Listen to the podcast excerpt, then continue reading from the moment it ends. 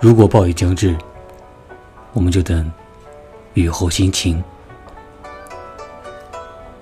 二零二零年是与众不同的一年，受新冠肺炎的影响，人的情绪波动犹如二零二零年飘忽不定的天气，前一秒还晴空万里，下一秒就会电闪雷鸣。这是给人类的警示，也是给人类的惩罚。我们不能只做一个索取者，我们也要做一个造物者。对我们每个人来说，最大的满足，莫过于有陪在身边的人，有人生的追求方向，有健康的身体，有可呼吸的新鲜空气。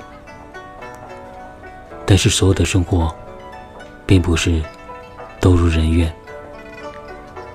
有人失去了最爱的人，有人对未来比较迷茫，有人失去了健康，有人已经呼吸不到新鲜的空气。